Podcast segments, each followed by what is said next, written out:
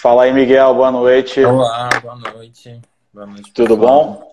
Tudo jóia, e você? Cara, acho que você tá, você tá, você tá falando da espiritualidade? Como assim?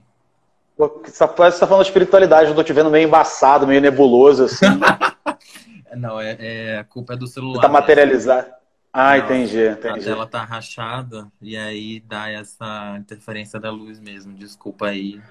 Quando a Pô, feira... acho que fica parecendo um filtro, né? Fica parecendo um filtro no nosso lar, né?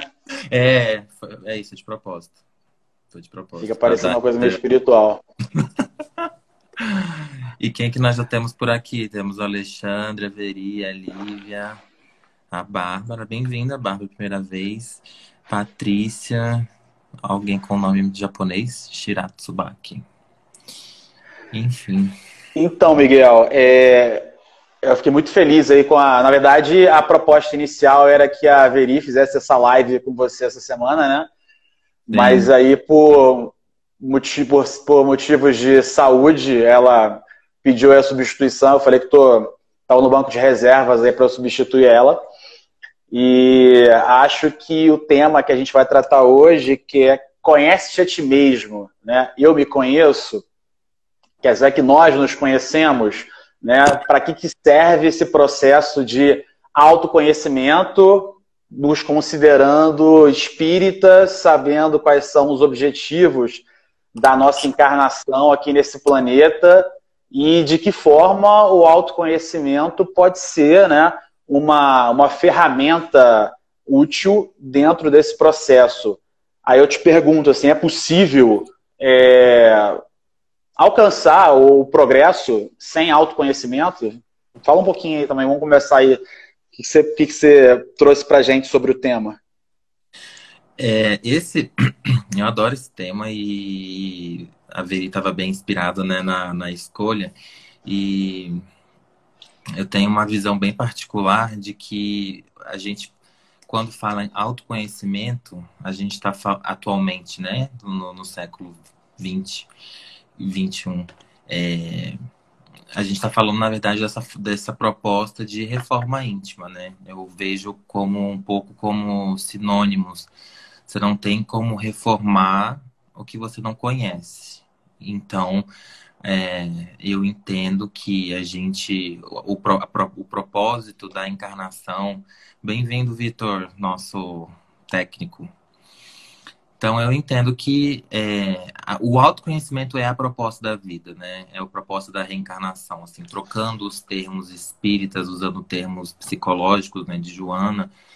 É, a proposta é essa: cada experiência pela qual a gente passa, cada pessoa que a gente encontra, cada acontecimento da nossa vida é, vai expandindo o conhecimento que a gente tem sobre nós mesmos, né? Então, esse é um processo que vai a vida toda, deveria ir, né? Do berço ao túmulo, né? O problema é quando a gente enrijece ou quando a gente acha que já, que já sabe tudo e a gente fica parado, né? Estagnado. E aí você não consegue ir adiante.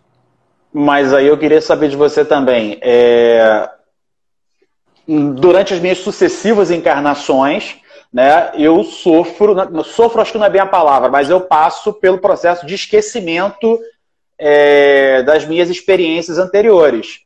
Esse processo de esquecimento, você acredita que ele atrapalha o processo de autoconhecimento? É sempre um recomeço, é como se fosse igual aquele filme que eu tô sempre acordo, que eu sempre acordo e no outro dia é como se eu tô começar de novo, tenho que conquistar a namorada de novo, porque ela não lembra de mim. Gostei da analogia, né?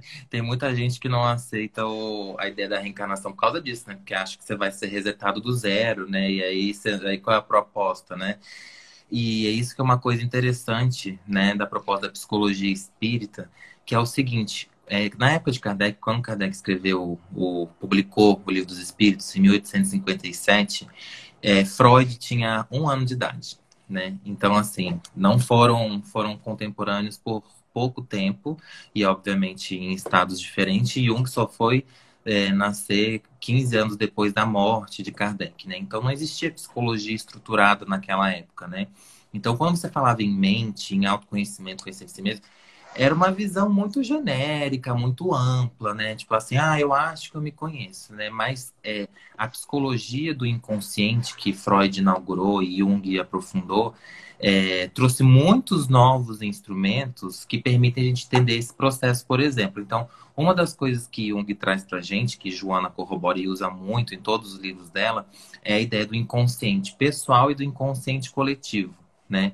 Então, esse inconsciente pessoal seria um sinônimo de perispírito. Então, é como se, assim, todas as nossas conquistas, no sentido de, de, de autoconhecimento, elas ficam guardadas ali, pa, passa a ser um patrimônio seu, né? Então, a cada nova encarnação, em cada época, em cada gênero, em cada condição, você parte espiritualmente do ponto em que você parou antes, ainda que a condição física seja diferente. Entendeu?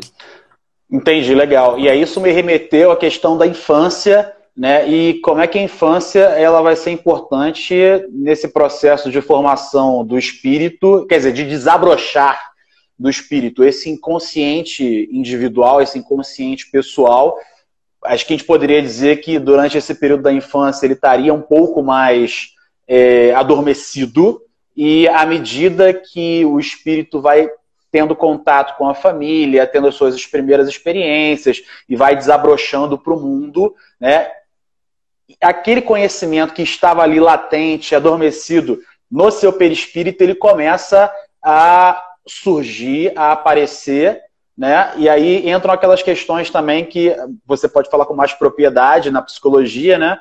Entre o self e o ego, né? Quer dizer, quais são. Viu que eu estudei, né? Viu aquelas uhum. questões do dos, do, do peris, que estariam relacionadas ao perispírito, às conquistas da, das encarnações anteriores. E é interessante essa questão é, das sucessivas encarnações, porque se eu vou parar para analisar essa minha encarnação aqui de forma estanque, né? E por pensar em algumas características minhas, né? Ah, eu tenho que melhorar uma, minha agressividade, né? Eu sei que é algo que demanda tempo, e esse seria um atributo, uma característica dentre trocentas aí que eu precisaria. Então, numa análise superficial, mais rasa, eu já vejo assim, opa, eu acho que uma encarnação só, ela não é suficiente, né? Ela não é suficiente para que eu consiga desenvolver tanta coisa, considerando que eu ainda tenho um período grande aí da vida, né, de infância, que eu, que eu ainda não parti, digamos assim, eu ainda estou no período de treino, né? Eu ainda não fui para o jogo, né? Eu ainda estou ali me preparando. Então, assim, quer dizer, a gente for pegar de, de, de, vida útil ali que eu tenho, tirando a parte da minha infância e adolescência, depois que eu vou para o mundo, né? Então, eu não tenho tempo suficiente para desenvolver todos os meus atributos, né? Por isso que a gente, é, é, às vezes as pessoas pedem né, provas é, físicas ou materiais da, da, da reencarnação, né? Da, da necessidade do espírito reencarnar tantas vezes. Mas será que Deus seria tão misericordioso e tão justo se nos cobrasse né, tudo numa única vida? Exatamente. É, acho que a, sua, a, própria pergunta tem a resposta, né? Se, na verdade, é o seguinte, Jung é, e, os primeiros, e os primeiros pais lá da psicologia, eles não tiveram a consolação que a gente tem de saber que a vida prossegue. Ele, no começo da vida, é, eu, eu, costumo contar essa história, né? Ele teve contato com, com um grupo mediúnico na Suíça no final do século XIX, é, não conseguiu achar uma prova concreta da, da, da psicofonia, mas e da psicografia, mas também não negou, falou que estava em aberto, mas ele num livro relata o abuso que ele ficou dos espíritas por serem racionais demais e arrogantes. Então, eu acho que ele criou uma versão, tanto que ele estuda todas as correntes espirituais, religiosas, filosóficas do mundo, o espiritismo ele passa de tangente porque eu acho que ficou uma coisa pessoal ali, né? Então, assim, essa racionalização nossa traz prejuízos desde o começo. Isso pode ser refletido depois. Mas eu estou contando essa história porque é, Jung passou a vida toda pensando justamente nisso, nesses potenciais que tem na, na alma humana, né? Então, agressividade, qual que é o oposto? Ah, passividade. Ah, tem a generosidade, oposto ao egoísmo. Então, ele começou a ver que tinha tudo isso. E quanto mais você reflete, pesquisa, ele falava que quanto mais luz a gente coloca, mais sombra a gente cria. Então, ele não conseguiu desencarnar tendo a certeza de que teria um fim, de que assim, a gente chegaria em algum lugar, né? Essa falta de perspectiva da reencarnação fazia com que ele assim torcesse, no final ele já estava velhinho com mais de 80 anos, ele falava assim: "Eu espero que no fim o significado ganhe do não significado", porque também se pensava o seguinte: eu estudo tanto, eu aprofundo tanto, eu transcendo tanto, é, Pra quê? Assim, tem tantas pessoas que não fazem isso. Será que tem alguma utilidade? Será que precisa, se é necessário? Então ele ainda morreu um pouco no dilema. Apesar de ao longo da vida dele toda ele ter tido contato com várias pessoas, ter tido muita experiência e tal, no, nos últimos livros ele chega a falar que antes ele tinha certeza absoluta que não existia nada disso, de reencarnação, espírito, etc. No final da vida ele já faz um uma nota de rodapé e fala. É, atualmente não tenho tanta certeza, né? Que é o livro biografia dele foi o, dos, foi o penúltimo que ele escreveu.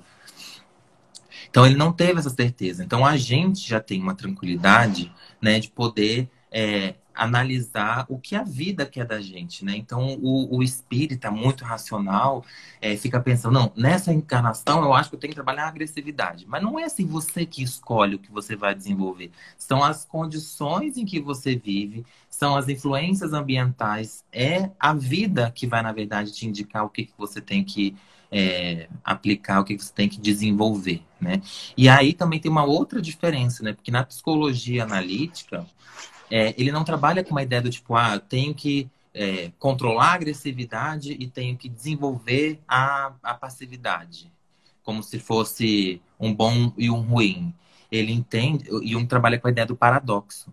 Então, que na verdade, é, o bem e o mal são duas faces de uma mesma moeda. Então, a gente tem que saber, na verdade, transitar entre os dois. Né? Porque se a gente olhar Deus, Deus é o Pai de infinita bondade e misericórdia, mas Deus é um Deus de justiça. Deus é aquele que, que salva a criancinha, mas é aquele que causa, permite que aconteça um tsunami. É aquele que cria o um mundo, mas é aquele que permite uma supernova que explode o, o negócio todo. Então, ele entendia que a gente, na verdade, tem que aprender a. A expressão que Kardec usa, né? Domar nossas más inclinações. Ele entende que, na verdade, a gente tem que aprender a usar essas potências que a gente tem na gente, nesse inconsciente que a gente traz há muito tempo. E essa questão de domar as nossas mais inclinações, né, eu acho que todos nós, no fundo, temos, sabemos no nosso íntimo quais são as nossas más tendências, né? É, principalmente quando nós avançamos no estudo, não vou dizer do espiritismo, né? No estudo da espiritualidade, no estudo de nós mesmos, né? Porque, vamos considerar, a lei de Deus está escrita, né? Na nossa consciência. Eu gosto muito dessa analogia. lei de Deus está aqui e a gente vai retirando aquele véu. E à medida que esse véu vai sendo retirado, isso tudo vai ficando mais claro para mim, né? E eu vou tendo mais consciência do certo e do errado, né? De qual é comportamento que eu devo adotar ou não, né? Isso vai, a minha, minha própria mente vai acusando, né?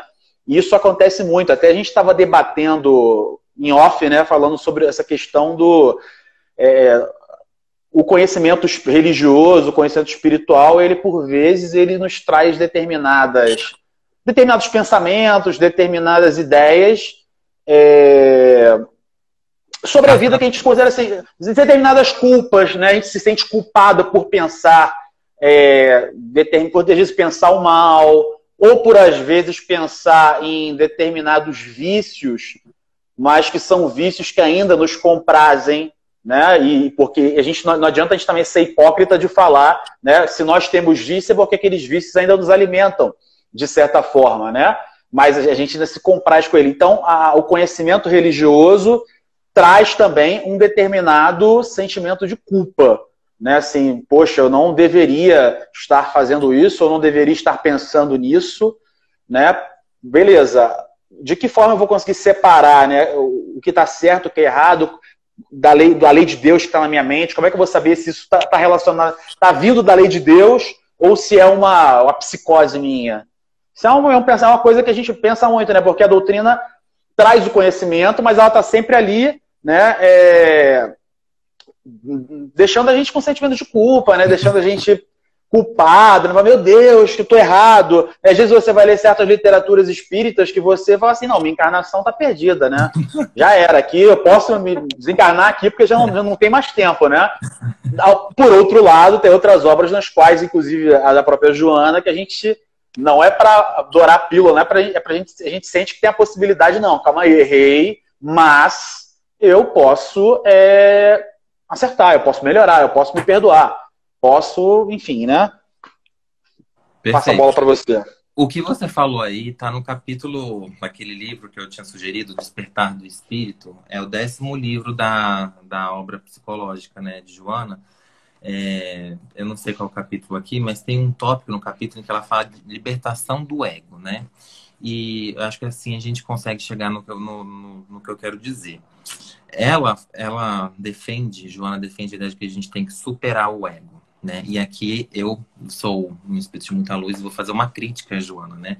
É, nessa parte aqui, ela confunde, é, ou ela troca, ou trabalha com muitas definições de ego. E, e, quem não é da área, quem não tem essa formação, não consegue tirar uma conclusão do que, que é ego. Né? Então, essas, é, a estrutura da psique, ela é interessantíssima porque ela nos permite aprofundar esse autoconhecimento. Então, quando eu entendo o que é ego, o que é persona, o que é sombra, o que é ânima, ânimos, inconsciente pessoal, inconsciente coletivo, arquétipo, etc., eu expando a possibilidade de me enxergar. Só que isso quem fala quem? Jung. A, a, a estrutura da psique para Freud é bem mais simples. E de ego, superego. Né? Outros psicólogos posteriores pensaram de forma diferente. Então, Wilhelm Reich, que foi um outro discípulo de, de Freud, também tinha uma outra estrutura. Muito interessante a ideia dele sobre as couraças que a gente vai construindo. Então, esse conhecimento que a psicologia traz permite a gente aprofundar. Então, quando você não define o que é ego, você não consegue nem pensar toda essa discussão que você trouxe, essas reflexões de culpa e etc. Elas podem ser melhoradas à medida que a gente entende esses conceitos. Então, assim, para Jung, o que, que é o ego? Ego é a noção de eu, é um arquétipo, é tipo, é, é a noção de eu. Então é como se a gente nascesse zerado para ele. E quando eu te pergunto assim, Antônio, é, me fala de você, se apresenta aí. Como é que a gente costuma fazer? Ah, meu nome é Fulano, tenho tantos anos, faço não sei o que, trabalho não sei aonde, moro não sei aonde. Quem que foi que passou essas informações? Né? Então, assim, o nome não é nem a gente que escolhe. O nome é escolhido pelos seus pais. É, onde você vai estudar é a escolha dos pais. A influência que você vai ter com os coleguinhas é a influência da professora. É, o que você vai fazer na adolescência, se você vai aprontar, se você vai ser certinho, é a influência dos colegas. Então, assim, essa noção de eu não é nossa. Esse que é o problema. A gente passa a gente é criado ouvindo o galo cantar, ouvindo pessoas dizerem. Então, por isso que na teoria junguiana, né, o complexo materno e paterno são questões muito fortes, porque são as maiores influências na vida de todo mundo. Por isso que é uma responsabilidade muito grande. Então, o que o pai e o que a mãe falam, a gente compra como verdade. Então, se a mãe fala que você é preguiçoso, é vagabundo, é não quer nada com nada, e é isso e é aquilo, não sei o quê, você incorpora aquilo. Da mesma forma como se fala, nossa, você é muito inteligente, você é muito certinho, você é muito responsável, você é muito não sei o quê. Isso também vira uma pressão. Então, assim, a, a, a proposta junguiana é o que ele chama de processo de individuação que é o quê? Você passar a descobrir quem sou eu de verdade, né? E aí você, a, a, proposta, na verdade, é fortalecer o ego e não superar o ego. Porque o ego, você tem que descobrir ele primeiro. Antes de superar, acho que Joana está muito na nossa frente, então talvez isso faça sentido para espíritos mais para frente. Nesse momento, a gente não sabe quem a gente é. Você não sabe por que, que você. Poucas pessoas sabem por que, que escolheram a profissão. Poucas pessoas sabem por que, que tem determinados hábitos. A gente não está acostumado a refletir. Né? A gente vê no, no, nos consultórios o povo reclamando de depressão, de ansiedade, é, de dismorfia corporal, é, depressão, um monte de coisa, né? Porque não costuma olhar para si. A Veri está perguntando como é isso na prática, o quê?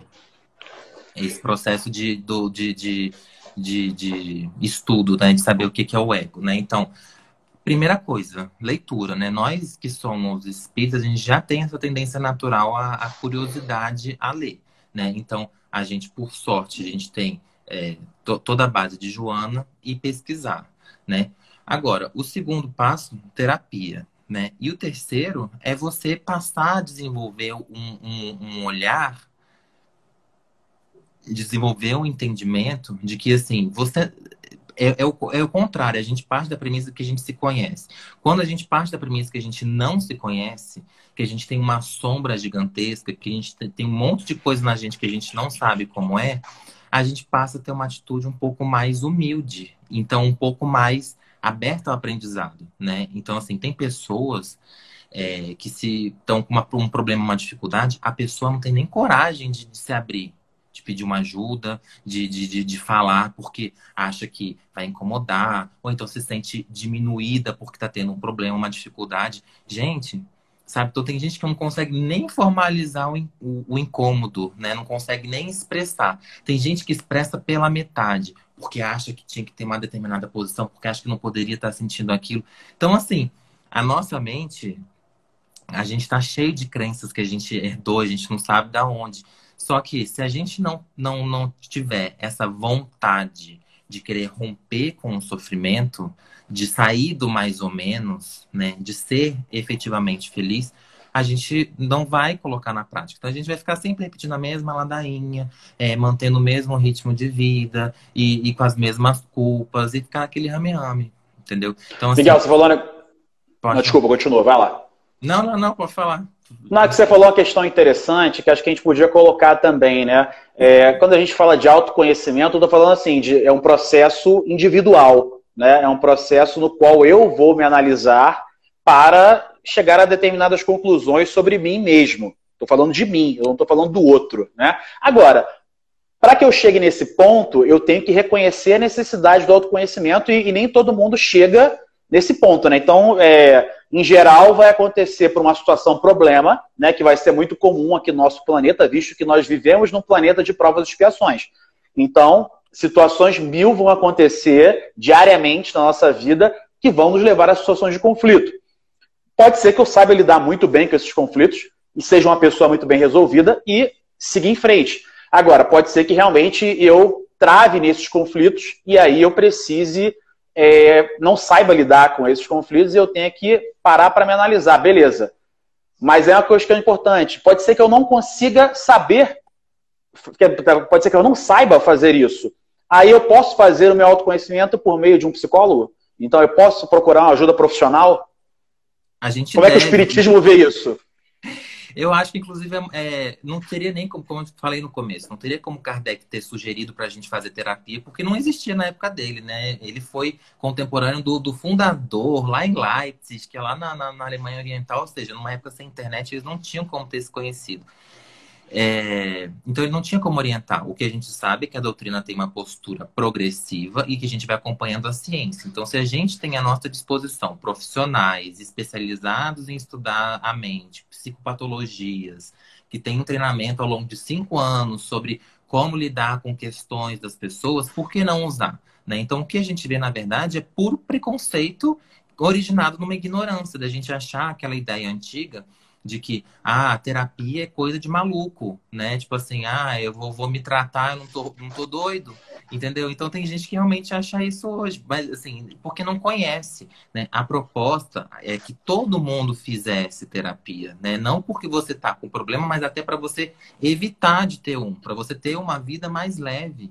E só quando você faz, só quando você se abre, é que você percebe a, a, a utilidade. Você poder compartilhar uma coisa sua e, e, pra, e a outra pessoa receber aquilo de forma empática é, é, é, maravilhoso, é libertador. Isso deveria ser uma coisa, na verdade, que a gente deveria conseguir fazer no dia a dia, com nossos amigos, com familiares. Mas, infelizmente, nem sempre é assim. Infelizmente, não é todo mundo que se é, compadece de você. Não é todo mundo que está preocupado. Não é todo mundo que vai te ouvir de forma empática, né? Ou que, ou não julgadora ou não preconceituosa. Então, o psicólogo, o terapeuta, ele é o profissional que faz isso, né? Então, que ele está lá para dar esse início. E dependendo da linha que você seguir, a proposta é você começar a mergulhar em si, porque se a gente entra na normalidade, pode virar uma doença, né? E um chamava de normose, né? Tem textos que falam sobre isso, que é uma patologia. Você quer ser tão normal, ficar ali no rame-rame, tipo, vivendo na, na, na sendo empurrado pela vida, você acorda para ir num trabalho que você não sabe para que está indo, você volta para casa que você não sabe o que você vai fazer, você dorme sem saber o que você está fazendo, sabe? Sendo empurrado sem pensar, ele chama isso de normose, você não está sendo ser humano, né? Então, a proposta dele é que a gente passe a refletir, que a gente use essa, essa função transcendental que a gente tem, que a gente tem para começar a dar sentido, né? Então é começar a se perguntar para quê? Para que que eu estou nessa profissão? Para que que eu tenho essa rotina? Para que que eu tenho esse hábito? Para que que eu vou fazer isso, né? E muitas vezes a gente tem que se dar o direito sim, que nem você falou ali, a gente fica em culpa. Cara, se numa sexta-feira você vai encontrar os amigos,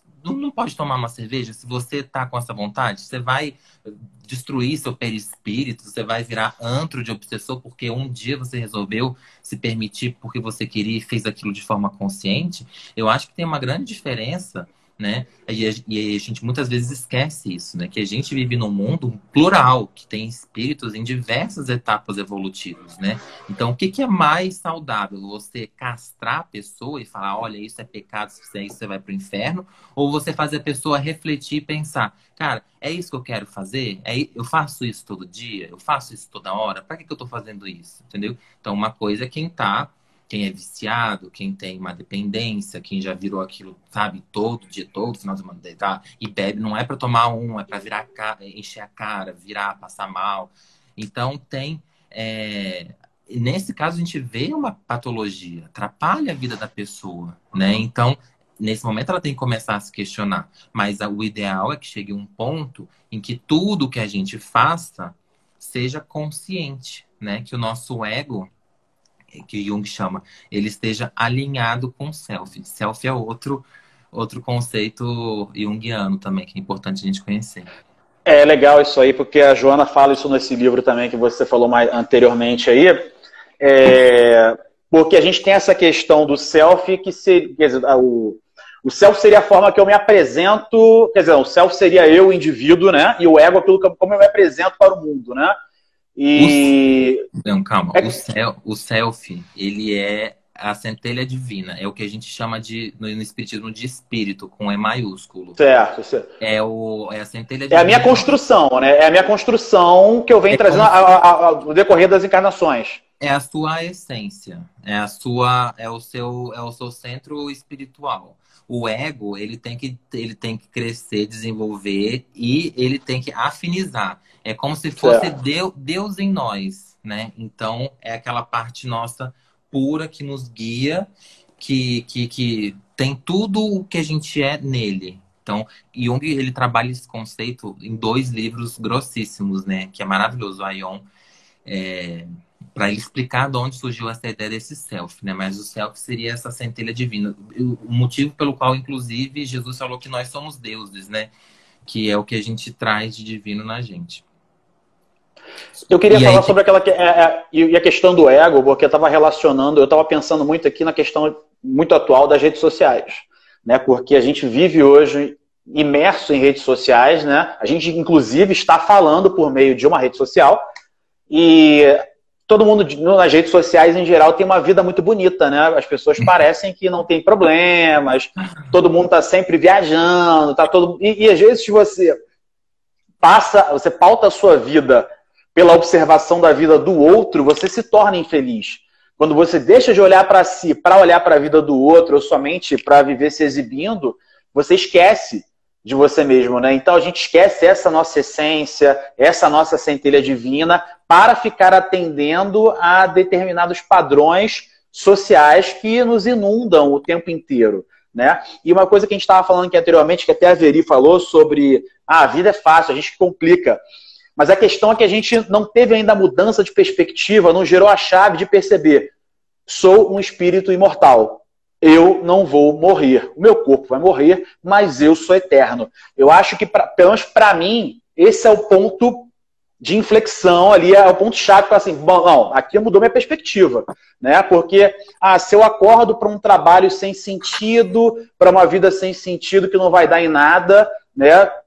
dentro de uma perspectiva. Quando eu me penso, beleza, eu sou um espírito imortal, né? Os meus atos têm consequências. Eu posso morrer daqui a pouco, mas eu vou reencarnar, eu vou prosseguir. Então, acho que essa mudança de chave, né, de, de, e nós espíritas mesmo, muitas vezes, é, por mais que nos vejamos como espíritos imortais, a gente não vive como tal.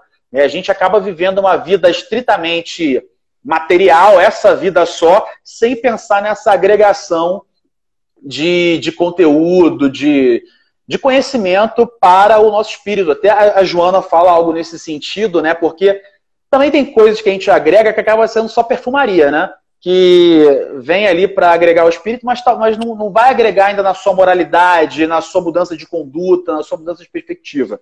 Né? Então, a, a vida é simples, a vida é simples, mas a gente tem que mudar essa chave, né? Bom, somos espíritas, somos espíritos imortais. Temos que agir, então, como tal, dentro desse. E aí muda a perspectiva do meu processo de autoconhecimento. Por que, eu vou me autoconhecer se quando minha vida acabar, tudo acabou? Né? Ah, vai acabar, vou morrer, vai acabar. Né? Então, para que, que eu quero me conhecer? Eu vou curtir a vida doidado, né? Pode ser que eu vá para o inferno, né? Então posso querer me autoconhecer para não ir para o inferno, para ir para o céu, para o céu. Mas aí também a gente lá volta nos atributos de Deus. Deus é justo, misericordioso, nos dá várias oportunidades. Então, Deus não me deixaria lá eternamente queimando no fogo do inferno. Então ele vai me dar, da mesma forma que eu tenho a possibilidade de reencarnar. Né? Então, esse processo, a gente falou sobre é, processo de autoconhecimento tendo a ajuda de um terapeuta. Né? O espiritismo evolui junto com o conhecimento humano, e o conhecimento humano coloca né, a psicologia como uma ferramenta essencial nesse processo de autoconhecimento. O terapeuta, em geral, ele não vem nos dizer né, quem nós somos, né? ele vem nos auxiliar nesse processo de de descoberta. Agora, digamos que eu, né, individualmente, falo assim, não, eu quero me conhecer. Né? Como é que você, Miguel, se conhece? Como é que então, você... É no, é, é, no dia a dia, são em, em todas as ocasiões, né? Então, é, é, como eu reajo ao receber um telefonema, é como eu reajo ao ter que sair de casa, é como eu reajo. Pô, então é mentira. Então é, então, então é mentira quando a pessoa fala assim, já deve ter acontecido isso com você, ou você já deve ter visto alguém fazer isso. Quando a pessoa fala assim, falando faz, tem uma atitude assim, impulsiva, fala assim, ai meu Deus, eu não me reconheci. Eu não sou essa pessoa. Ai, não, eu, eu dei um soco mais uma pessoa, mas foi um soco. Ai, meu Deus, esse não sou eu. E aí, a pessoa está se enganando? Não, tá, tá certo. Jung chama isso de complexo, né? Então, às vezes a gente é tomado por complexos autônomos, muitas vezes, e eles nos tomam, né? A gente na doutrina chama de obsessão, às vezes, né? Mas nesses casos mais simples, como você está falando, é, quando toca num ponto mal resolvido, né? Numa sombra nossa, né? Que é aquele, aquele ponto fraco, aquela calcanhar de Aquiles que a gente tem tudo que mexe com a gente está falando da nossa sombra. Então, às vezes, quando a pessoa reage de forma muito agressiva, é porque tocou numa questão muito importante para ela, muito cara. Então, às vezes, a pessoa perde o controle complexo, toma você, e você perde o, o contato do, do ego com o self. Então, você é tomado por ele até você voltar. Então é por isso que às vezes tem gente que quando tem surtos, né, esquece, né, do que aconteceu, não sabe o que falou, não, nem, não acredita às vezes no que, que as pessoas estão dizendo, né? Então isso eventualmente pode acontecer. Mas esse complexo só existe é autônomo porque a pessoa está fazendo vista grossa para essa questão que deveria estar sendo trabalhada. Então, quanto mais consciência você vai tendo, quanto mais você se conhece, menor a chance de você, ter, de você ser tomado por um complexo desse. Então... Mas aí você falou um negócio legal que até eu, ia, até eu ia te perguntar isso, né? Se eu estou fazendo uma autoanálise, se eu estou num processo de autoconhecimento, significa que eu estou me julgando, né? É, é diferente, analisando. Por isso que Jung chamou a psicologia dele de psicologia analítica, porque não é um julgamento, é uma análise. Análise, então, então a análise não é um julgamento. Não, porque ele não vê o, o, o ele não vê que você tem um defeito. Ah, Yasmin entrou aqui, bem-vinda essa nossa jovem espírita engajada. É, Jung não vê defeito, ele não acha que a gente é imperfeito. Ele, que se, se, se, a gente fosse imperfeito, Deus seria imperfeito. Né? Então ele acha que a gente tem potências que precisam ser trabalhadas, a gente precisa ter é, consciência delas e a gente tem que saber utilizar essas potências. Então, se você chegar lá no, consultório e falar, nossa, matei uma pessoa, ele não o, o, a proposta né de, principalmente da psicologia analítica acho que em todas as escolas né nunca vai ter um terapeuta que vai falar nossa você tinha que estar preso nossa você vai se ferrar. Nossa, você é uma pessoa asquerosa. Existem situações, por exemplo, em caso de estuprador, que, por exemplo, o código de ética da psicologia, quando o terapeuta não se sente confortável com aquela temática, ele pode indicar para um outro colega que seja mais habituado a trabalhar com aquilo. Mas mesmo o terapeuta que não consegue trabalhar com um tipo, aquilo já fala sobre ele. Por que, que ele não consegue ver a humanidade no, no estuprador, no, no, no, homicida, né? Então, não é um lugar de julgamento, porque não tem certo e errado. Tem uma análise. Por que, que você agiu dessa forma? Por que você usou a potência dessa forma? Mas quando eu, por exemplo, é aquilo que a gente estava falando anteriormente, a gente tem a questão das culpas, que tem relação com a nossa formação religiosa, espiritual, e de certa forma eu faço um julgamento sobre aquele meu comportamento. E eu queria entrar nesse ponto no sentido de: será que eu, de certa forma, não atenuo as minhas próprias faltas quando eu estou me julgando, quando eu estou me analisando? Não existe uma certa. Será que a gente olha é, com a mesma, com o mesmo olhar que a gente olha para o nosso próximo, quando a gente olha para os nossos próprios defeitos, para as nossas próprias questões? É porque todos nós temos questões, né? Todos nós temos questões, por mais que digamos que não, todo mundo tem. E aquilo que você falou, né? É, às vezes você toca num ponto com uma pessoa e a pessoa tem uma reação totalmente que você não espera, né? A pessoa tem uma reação que você fica, meu Deus do céu, para que isso? Meu Deus, está exagerando. Mas é uma coisa, tocou numa questão para ela, né? E aí, como é que é essa questão de eu atenuar é, as minhas más tendências, digamos assim? essa ideia do julgamento que você está falando é oriunda do, do, ego, do que você foi formado. Alguém na sua infância, na, na, na, sua própria evangelização espírita, alguém falou e você foi criando essa crença de que você é culpado por alguma coisa que você faz. Então, na terapia, o que o terapeuta vai tentar fazer é fazer você enxergar o seguinte, tá, de onde vem essa crença? Por que, que eu acho isso errado? Por que, que eu estou me sentindo culpado por causa disso?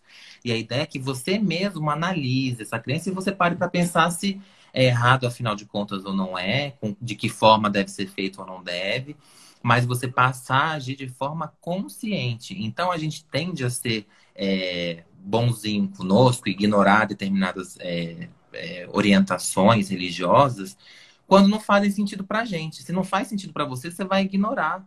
Porque alguém está mandando você fazer um negócio que você para você não faz o menor sentido, você vai passar por cima. E você vai apontar no outro que fala e também não faz, né? O grande problema é esse. Então, se a gente julgasse menos, se a gente tirasse um pouco, eu acho que isso é um pouco atávico, né? Porque a gente sempre viu muito religião ligada à punição, né? Ao, ao dia do juízo final, né? E então essa é uma ideia muito forte. Por isso que eu prefiro ver a doutrina como uma filosofia. Kardec definiu a doutrina espírita como uma filosofia de consequências de caráter científico, consequências religiosas, né?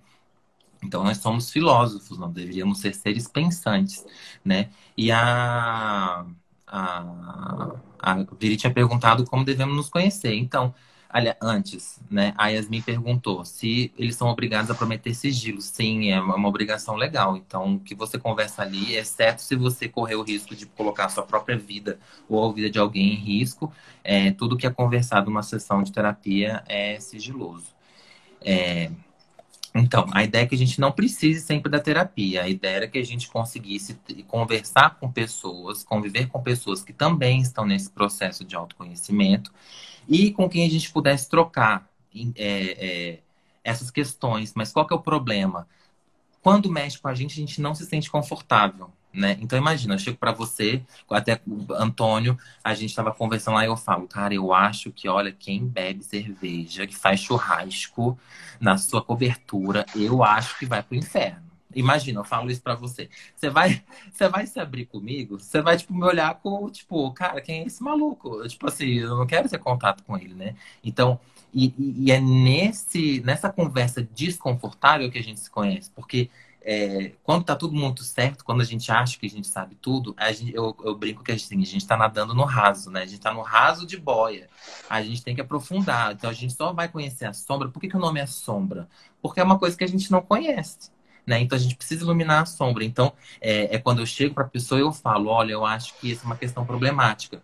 E outra coisa, você pode até conviver com uma pessoa que fale isso para você, mas Será que você está disposto a se abrir para conversar? Então, assim, é muito difícil. O ideal é que realmente fosse assim, que a gente conseguisse numa casa espírita chegar e falar para o coordenador, para o colega, coisas que estão incomodando. Mas a gente sabe que as pessoas são sensíveis, né? Tem muito. É como é que fala? A pessoa que fica chateada com a outra. Melindre. Melindre. Melindre, né? Nossa. Então, a pessoa fica assim, fica chateada, aí para de falar com você, aí fala que o problema foi o tom. Ai, você não soube falar. Ai, você não me ouviu. Ai, você me criticou. A pessoa projeta milhões de coisas em você, né? Então, a grande dificuldade de você lidar com um não profissional é essa. Às vezes a pessoa, você toca na ferida, a pessoa pensa, quem é você para falar isso comigo? Esse assunto que eu vou tratar com o meu terapeuta, entendeu? Ou, ou é, né, você não tem moral para falar sobre isso, né? Então, a grande dificuldade é essa. Por isso que na terapia é alguém que não te conhece, alguém que tem obrigação legal de sigilo, e lá você pode colocar todos esses demônios para fora, né? Colocar todas essas culpas, e o cara não vai te julgar, ele vai te ajudar a tentar entender por que, que você pensa daquele jeito. O Miguel, e nem sempre, né, eu vou precisar de terapeuta. Pode ser que eu sozinho consiga, tenha as ferramentas necessárias, né? E a própria doutrina, no seu Pentateuco, no Livro dos Espíritos, a gente tem aqui a pergunta 919 do Livro dos Espíritos, do capítulo que, que trata da perfeição moral. E aí a gente tem a pergunta 919, que, que, no qual Kardec pergunta aos espíritos, né? Qual o meio prático mais eficaz que tem o homem de se melhorar nesta vida né, e de resistir à atração do mal? Então, ele coloca uma questão interessante. São duas perguntas. Né? Primeiro, pra, qual, é qual é a melhor ferramenta para eu me melhorar? Um.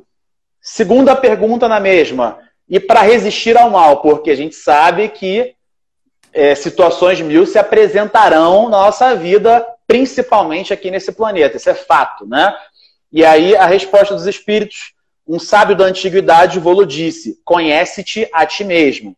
Beleza. Aí tem a letra A da pergunta 919, no qual Kardec pergunta aos espíritos: Conhecemos toda a sabedoria desta máxima, porém a dificuldade está precisamente em cada um conhecer-se a si mesmo. Quer dizer, beleza, é, então não é, não é fácil de eu me conhecer. Qual, aí ele pergunta: qual o meio de conseguir? Quer dizer, qual é a forma que eu tenho para para conseguir me conhecer. e aí tem, tem uma. Oi? Fala, fala, eu, eu não... fala, vai lá. Eu acho fantástico essa pergunta, porque a gente geralmente costuma só ler as respostas, a gente não para para pensar por que que, é, como é que são feitas as perguntas, né? Então, Kardec aqui, ele está mostrando toda a humanidade dele. Ele está falando que ele tinha dificuldade em se conhecer. Então, ele fala que a dificuldade é precisamente essa, tá? E, e, assim, já é o final do livro, né? Então ele estudou, perguntou sobre tudo, mas chegou no final e falou: tá, eu tenho todo isso de conhecimento. Mas e como é que faz, afinal de contas, para conseguir se conhecer, né? Então, assim, eu, acho, eu admiro essa humanidade dele, essa humildade. É verdade, é verdade. Ele, ele falou, pô, ele, ele conhece, ó, beleza, conhecemos toda a sabedoria dessa máxima. Quer dizer, pô, realmente é muito bom isso aí que vocês falaram, mas é difícil.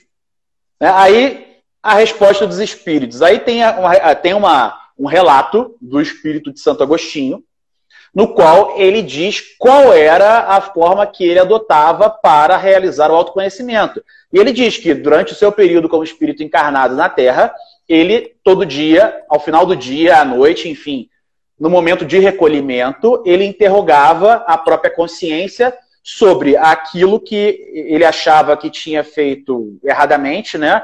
Ou ele fala assim, ó, eu me perguntava a mim mesmo se não faltara algum dever e se ninguém tivera motivo para de mim se queixar.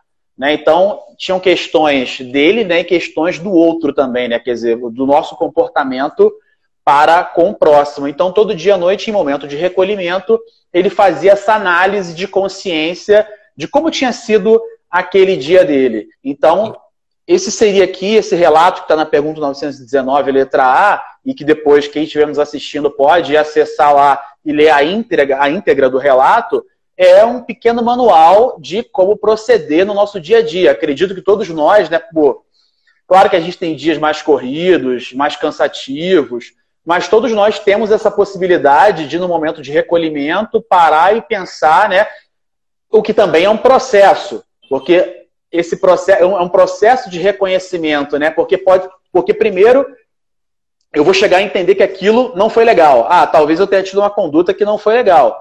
Depois eu tenho um processo de aceitação social, aceitação, aceitação para o outro. Antônio, né? deixa eu te, te, te, interromper rapidinho, porque todo esse seu raciocínio, ele está com base quando você identifica o que está errado, né? O que a, a, psicologia trouxe, né, depois que Kardec faleceu com a ideia do inconsciente, é que muitas coisas a gente faz sem a gente ter consciência. Então, é, eu acho que aqui, no meados do século XIX, era mais simples de você pensar assim, que o errado é roubar, o errado é matar, o errado é fazer alguma coisa externa muito grave. Então, você consegue pensar simples dessa forma. Ah, se eu não matei ninguém, se eu não é, fofoquei, se eu não prejudiquei ninguém, logo tá tudo certo. Só que a gente é, machuca os outros, chateia os outros, muitas vezes por omissão, muitas vezes pelo tom que você falou, às vezes não tem nada a ver com a pessoa, às vezes você tá num dia lá estressado, sei lá, pensando em outras coisas, e aí você fala de uma forma, a pessoa acha que é com ela, às vezes não é. Então, por isso que a doutrina tem que ser progressista e a gente tem que atualizar Kardec, né? Porque senão a gente fica limitado, porque não é o que a gente faz na consciência. Isso é o, é o básico. Se... É que, mas, mas, mas, mas, Miguel, talvez aconteça também de, por exemplo, pode ser que eu não tenha consciência é, de determinadas atitudes que magoem as pessoas. Ok, eu, eu entendo. Mas, no momento em que eu tento me conectar, né? Se eu estou num momento de recolhimento, se eu estou num momento de conexão para com Deus, talvez essas informações cheguem a mim, né? Por, por alguma outra forma, pelo pensamento, em, em sonho, né? E talvez eu consiga é, me antenar né? Ou até que mesmo aquela pessoa que se sentiu agredida, ela vai te dar uma resposta em algum momento, por mensagem, alguma coisa, e ela assim, cara, o que, que eu fiz para essa pessoa? Né? O que, que eu fiz para ela que eu não sei? Eu não sei o que eu fiz. Né? Algum, mas ela vai manifestar de algum jeito. Então, às vezes, realmente, você não vai reconhecer, né? Mas eu acho que essa, essa atitude de humildade, que é uma atitude de humildade de você parar para se analisar, talvez aquilo chegue em você de algum jeito, né? Não, é muito positivo, é um começo. O que eu estou dizendo é que não é simples. Porque você sim, parar para pensar o que você fez no dia, a gente tem uma tendência a buscar ser coerente. Então, tudo que a gente faz, justamente para a gente ser humano, dotado de razão e etc., geralmente tem um fundamento. Então, mesmo quando a gente erra, a gente, naquele momento que erra, a gente acha que está fazendo certo. Entendeu? Então, às vezes, a gente só se arrepende depois. Então, a, é, isso aqui que ele está dando é um começo que deu para os né, europeus pobres do século XIX. É, é um começo, é um exercício. Né? Será que alguém tem que reclamar? Mas se a pessoa, por exemplo, é uma pessoa que é muito fechada, introspectiva, fria, né? tem aquele perfil de, de não se abrir. Se ele for fazer isso à noite, ele vai pensar: não, tô ótimo, ninguém tem o que reclamar de mim, não prejudiquei ninguém. Mas na verdade, às vezes ninguém nem gosta, às vezes Sim. a pessoa não tem nem contato porque a pessoa ali é tão. Né? Então você não, não, não chega perto. Então é muito mais complexo. A gente, é, a partir do século XX, século XXI, a gente está tendo um momento único na humanidade que a gente não teve antes. Antes as pessoas encarnaciam, é, cresciam, iam para a guerra, reproduziam, morriam. Então você tinha uma vida ou morria de doença, né, alguma desgraça, ou morria guilhotinado, enforcado. Era a lei do Chico de Brito. Então, as pessoas, era muito difícil alguém morrer de morte natural, tranquilo, né? Então, durante a vida podia acontecer um monte de coisa. Nesse século, depois das guerras, é que a humanidade está conseguindo não só se preocupar em sobreviver, né? Agora que a gente está, por isso que agora é o século das doenças mentais psíquicas, porque agora a gente está efetivamente sendo humano, né? Não estamos preocupados em sair, levar um tiro, né? Em, em acontecer alguma desgraça. Estamos sim, estamos sim. É, dependendo do lugar, né? A gente ainda tem. Mas, esse, mas, mas, mas é legal isso que você falou. Eu entendo essa sua análise, e, mas eu acredito que esse grau de complexidade da análise do nosso comportamento vai ser diretamente proporcional ao nosso grau de estudo né, e ao nosso grau de vivência, né, quer dizer, aí é outra questão, né, eu tenho que buscar o meu conhecimento, o meu crescimento intelectual, eu tô, quer dizer, pô, você é um cara que é um estudioso da psicologia, e isso te traz bagagem e conhecimento e experiência e contato com relatos de outras pessoas, que de certa forma isso serve de base para que você possa realizar a, a sua própria análise. Então, temos que agregar conhecimento, temos que estudar, e eu não estou me referindo somente a conhecimento espírita, eu estou falando a conhecimento intelectual nas mais diversas esferas, né? Tudo isso, até no momento em que eu estou assistindo um filme, né? Eu estou lendo uma biografia, isso tudo me traz bagagem para que eu consiga é, ter é, subsídio suficiente para que essa análise não fique ali no raso, né? No superficial, para que eu consiga ter essas percepções mais amplas é um, é um começo, sem dúvida, né? A gente tem pessoas e espíritos em qualquer. em todos os estágios, né? O que eu costumo dizer é que todas as leituras que eu fiz, elas me ajudaram a entender a urgência e a necessidade de fazer esse trabalho de autoconhecimento, né? Então, na verdade, só me deu um senso de velocidade. Mas o conhecimento por si só, ele não te traz o autoconhecimento. Tanto é que eu sempre falo do livro Voltei, que eu Traz subsídios, né?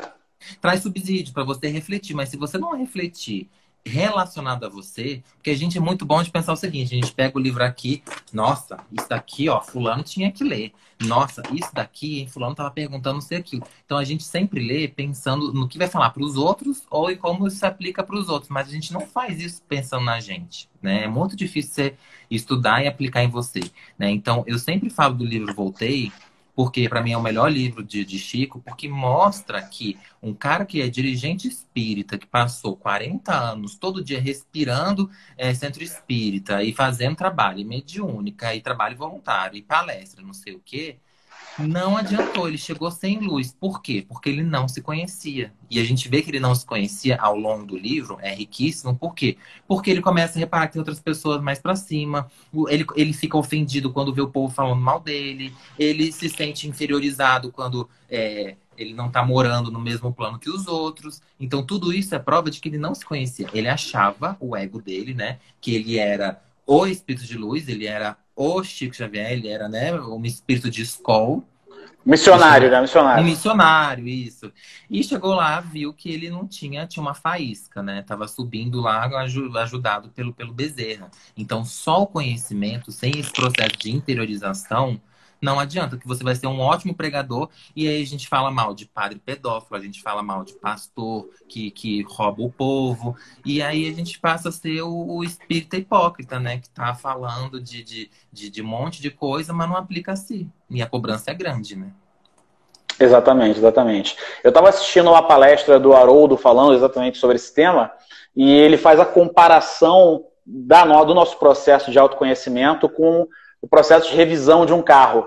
Né? Então, quando você leva o seu carro para revisão, é, quando você leva lá numa concessionária séria, né? vamos pensar aqui, numa concessionária séria onde ninguém vai te roubar.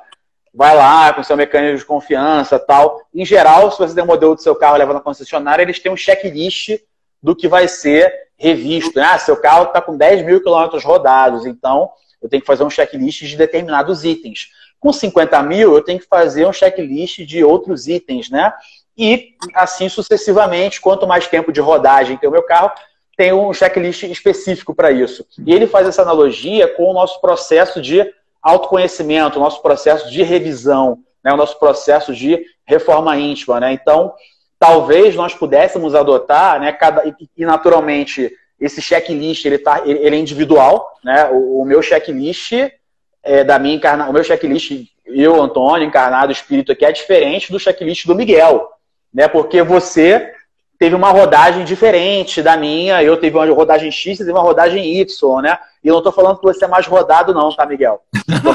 que, a gente, que, não, é. que a gente tem uma rodagem diferente, né? Estradas diferentes, encarnações diferentes, então cada um vai ter o seu próprio checklist. Então, talvez, dentro desse processo, nosso, nosso processo de autoconhecimento, seja interessante que elaboremos o nosso checklist, né?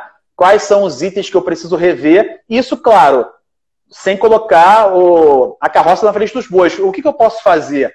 É igual quando a gente pensa em planejamento, né? Eu trabalho com concurso público e trabalho com planejamento de estudos, e quando já planejar o estudo de alguém, a gente coloca sempre uma meta factível. Né? Não adianta eu colocar uma meta impossível, né? É, ah, eu quero, eu quero com 70 anos estar ao nível de Jesus. Pô, eu sei, eu me conhecendo, eu sei que isso é impossível. Isso é impossível. Eu não consigo, isso essa vida não dá. Eu preciso aí de muitas encarnações. Então eu preciso estabelecer uma meta factível para mim, que eu possa alcançar na minha encarnação. Então, dentro desse checklist, fazer o nosso planejamento de vida e colocar metas factíveis de crescimento, de desenvolvimento e de reforma íntima, né? Porque o grande objetivo do autoconhecimento é a reforma íntima. Vou te passar a palavra, a gente faltam três minutos aí para a gente encerrar. Então, para você fazer também as suas colocações finais ainda. Então, o que eu queria colocar para a galera aqui sobre o tema, a, a minha dica, né? Faça seu checklist, estabeleça metas, mas metas que você consiga cumprir e assim sucessivamente a gente vai melhorando e vai se desenvolvendo. Claro que eu estou falando que de forma simplista, a gente sabe que não é fácil, mas a, a gente tem que começar, né? Eu agradeço quem acompanhou a gente esse período todo aí. Essa dica do Antônio é muito boa. A minha sugestão é outra, é complementar, que é assim, a gente decidir essa lista com base no sentimento, né? Com base assim, o que que me incomoda, né? A gente não costuma pensar ou muitas vezes a gente acha que a gente sofre em determinado aspecto e a gente tem que passar por aquilo, né? Então não, a gente não tem. Se alguma coisa te desperta medo, raiva, angústia, é, desespero, nojo, aversão, é, isso significa que é uma questão, essa é uma questão que você tem que trabalhar. Então você tem que cavar, né? E tem que buscar. E se conversando com, com amigos, com pessoas, com parentes, você não consegue sair do lugar, ou se você acha que tem mais alguma coisa e você não está conseguindo entender, procura terapia, qualquer tipo vai te ajudar nesse processo, porque a gente tem essas emoções e elas são aliadas, elas são positivas, né? O Haroldo, por exemplo, é um que agora está descobrindo isso, está falando aí, gente, a, a, importância de você sentir raiva, a importância de sentir medo, a importância de você sentir solidão tudo isso fala sobre a gente. Então a gente tem que começar a dialogar com os nossos conteúdos, com essas nossas potências, com essas nossas emoções, né? Não partir da premissa que tá tudo certo. Não. A gente pode ser feliz. Eu diria que o, o objetivo da reforma íntima, o objetivo da, do autoconhecimento é a felicidade. É você poder estar pleno. É você poder fazer as coisas como o nosso amigo falou, Antônio é, sem culpa, né? Sem medo, sem amarra, sabe? Sem aquele desconforto, sem aquela dúvida, sabe? Faz, ser quem você é plenamente, né? Jung falava isso, é tornar-te quem és, de verdade, né? E a gente muitas vezes não sabe quem a gente é. Então eu desejo boa sorte a todos nós nesse, nesse processo de, de, de, autoconhecimento. Vale a pena, é um pouco doloroso, né? Você ter que enfrentar a sombra, é um pouco doloroso você ter dúvidas e você se questionar, mas é, é libertador ao mesmo tempo. Beleza, ótimo aí. Falta um minuto. Quer fazer suas considerações finais? Vamos fazer propaganda, gente. Semana que vem, sexta que vem tem. Ah, não, já vai ser quarta, né? Semana é, que vem. Não, vai ser na quinta. Ficou quinta-feira, não foi? Quinta-feira? Quinta, ficou quinta, ficou quinta-feira. É, a próxima live vai ser quinta-feira, 19 horas, mas semana que vem. É, eu não estou lembrando se sou eu, haveria, quem é, não sei. Eu, eu, enfim, é, mas enfim, terão pessoas aqui do Doutrina Viva falando aqui. E essa live aqui de hoje vai estar disponível aqui também para quem não assistiu toda, né? A gente sabe que no Instagram tem gente entrando e saindo, mas se quiser assistir com um pouco mais de calma, ela vai estar disponível aqui no perfil do Doutrina Viva no Instagram TV. E é só o pessoal acessar aí depois. E quinta-feira, semana que vem, 19 horas aí, estaremos de volta com outros temas. Valeu, galera. Um abraço. Vocês podem comentar também, deixar sugestão de temas que, que eventualmente tem. Perguntas. Exatamente. Se não der tempo de responder, a gente responde em box. Vai acabar aí. Valeu, galera. Abraço, boa noite.